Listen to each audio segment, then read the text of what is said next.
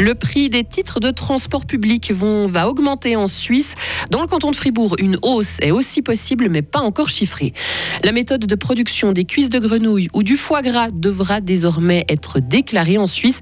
Et puis Bob Dylan, Sam Smith ou encore Lionel Richie, l'édition 2023 du Montreux Jazz devrait plaire à toutes les générations. Et demain, le temps devrait plaire à toutes les générations. Il sera assez ensoleillé jusqu'à 13 degrés. Voici le journal de Lauriane Schott. Bonsoir. Bonsoir Rio, bonsoir à toutes et à tous.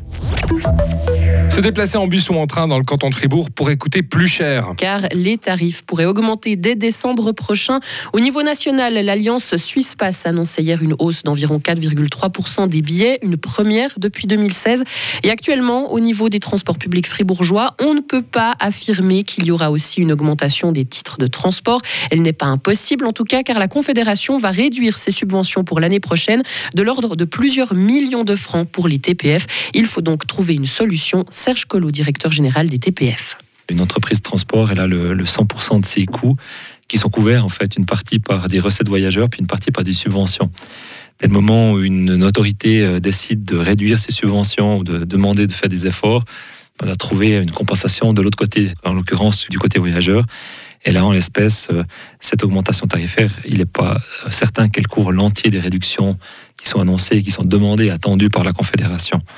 Savoir est-ce qu'il y a un bon moment pour annoncer une mesure tarifaire, je ne sais pas. Mais là, on doit composer avec euh, les éléments qui sont en notre possession. Et on a clairement une attente qui été euh, signifiée par la Confédération au début mars, qui nous demande de procéder à une réduction des coûts. Donc c'est un facteur qui a fortement influencé, c'est cette décision d'augmentation tarifaire. Et c'est la communauté tarifaire qui décidera s'il doit y avoir une augmentation des prix des billets sur le réseau Free Mobile dans le canton de Fribourg. Donc, les TPF ne sont pas les seuls à prendre cette décision, une décision qui devrait être prise entre la fin avril et début mai. La durabilité prend de l'importance à Fribourg. Depuis le 1er avril, le canton a officiellement un bureau dédié à cette thématique. Il est chargé d'élaborer et de suivre la stratégie cantonale de développement durable, de conseiller les unités administratives et de proposer des outils pour les évaluations de la durabilité. Et une délégation du Conseil d'État a été aussi créée afin de réfléchir sur différentes stratégies en matière de durabilité. Les avalanches ont été meurtrières cet hiver. Au moins 15 personnes ont perdu la vie dans des coulées de neige en Suisse. Un chiffre qui se situe en dessous de la moyenne des 20 dernières années où on compte en moyenne 17 décès. Selon l'Institut national des avalanches, cela s'explique par le manque de neige de cet hiver et les hauteurs de neige sont d'ailleurs les plus basses jamais enregistrées depuis le début des mesures. Nouvelles règles en vue pour les importations de foie gras et de cuisses de grenouille. Le Conseil fédéral veut que la méthode de production de ces aliments soit déclarée. L'obligation touche les produits d'origine animale obtenus sans anesthésie ou au moyen d'un gavage, ainsi que les denrées végétales fabriquées avec des produits phytosanitaires particulièrement dangereux. Le Conseil fédéral répond ainsi partiellement à une demande du Parlement.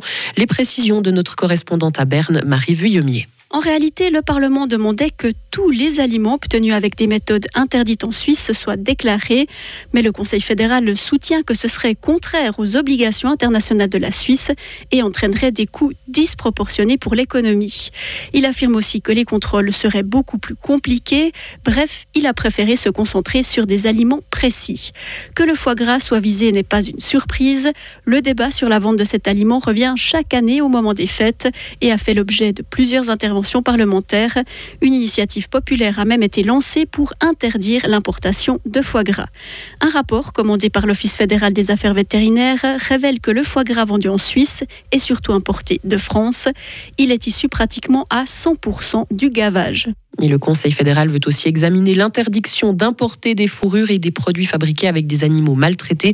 Un projet sera élaboré d'ici une année. L'Office européen de police annonce la fermeture de l'une des plus grandes plateformes de hackers au monde, une plateforme qui a vendu des millions d'identifications de comptes volés. Dans le cadre de ce coup de filet mondial, la police a arrêté une centaine de personnes et une dizaine de pays a participé à cette opération. En France, environ 20% des enseignants du primaire seront en grève demain pour la 11e journée de mobilisation contre la réforme des retraites. Une estimation plus faible que celle de la précédente journée de mobilisation du 28 mars qui était de 30%. Le Montre Jazz dévoile sa programmation pour cet été. Du 30 juin au 15 juillet, artistes confirmés et nouveaux talents vont se succéder. Parmi les têtes d'affiche, Bob Dylan, Sam Smith, Lionel Richie, Iggy Pop ou Simply Red.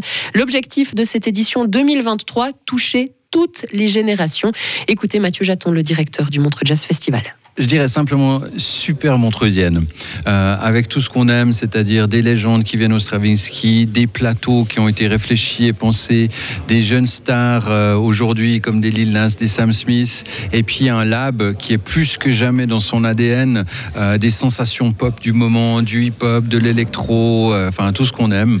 Donc euh, pour moi, c'est voilà, c'est une belle signature du Montreux Jazz Festival pour cette 57e édition. Des propos recueillis par nos confrères de Radio Chablais et l'ouverture de la billetterie pour cette 57e édition aura lieu demain dès midi et le programme des scènes gratuites sera lui présenté le 1er juin. Toujours pas de pink. hein. Non, toujours pas. Mais arrêtez de m'embêter avec ça. Vous remuez le couteau dans la plaie, j'aime pas tellement. quand même. Non, mais cela dit, il y a quand même des artistes que je trouve super et je pense que ça va être une, c'est une belle programmation cette année. Oui, alors vraiment, Voilà. la programmation, elle a Sympa. l'air euh, vraiment Voilà. sympathique. Mais il y a pas- voilà. Retrouvez toute l'info sur frappe et frappe.ch.